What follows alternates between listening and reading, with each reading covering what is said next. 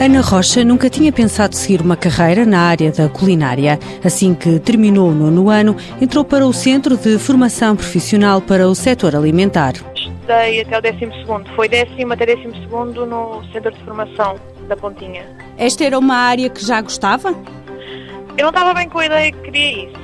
Mas, entretanto, pronto, até gostava, era uma área que eu me interessava e pronto. Inscrevi-me lá e entrei na escola. Tinha 16 anos, não sabia bem que área profissional seguir. Conta que foi uma descoberta diária. Na altura não estava bem a pensar, eu penso, quando entrei para o curso não tinha bem noção do que era isto.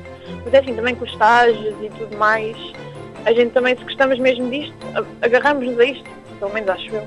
E eu aprendi a gostar também disto. Foi mais ou menos por aprender a gostar e também agora acho que também tenho jeito e vou aprendendo mais coisas todos os dias. O curso no Centro de Formação Profissional para o Setor Alimentar durou cerca de dois anos e meio. Nós tivemos mais ou menos metade teóricas, metade práticas. Tivemos cinco estágios. Basicamente tive mais ligado à pastelaria, mas também tive um ou dois estágios de cozinha. Para além da teórica, a prática também é muito bom. Aprendermos a trabalhar com instrumentos e tudo mais. Para Ana Rocha, esta é uma aposta ganha. Conseguiu trabalho assim que terminou o curso. Estou a trabalhar num hotel entre campos, eh, como cozinheira, há quase há um ano. E o que é que está a achar da experiência? Estou a gostar.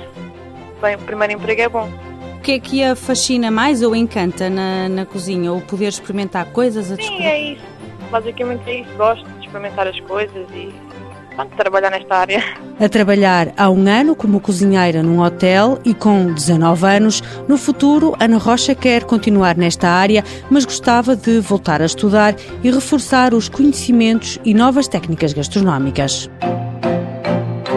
Mãos à obra. Com o apoio da União Europeia, Fundo Social Europeu, Programa Operacional Assistência Técnica.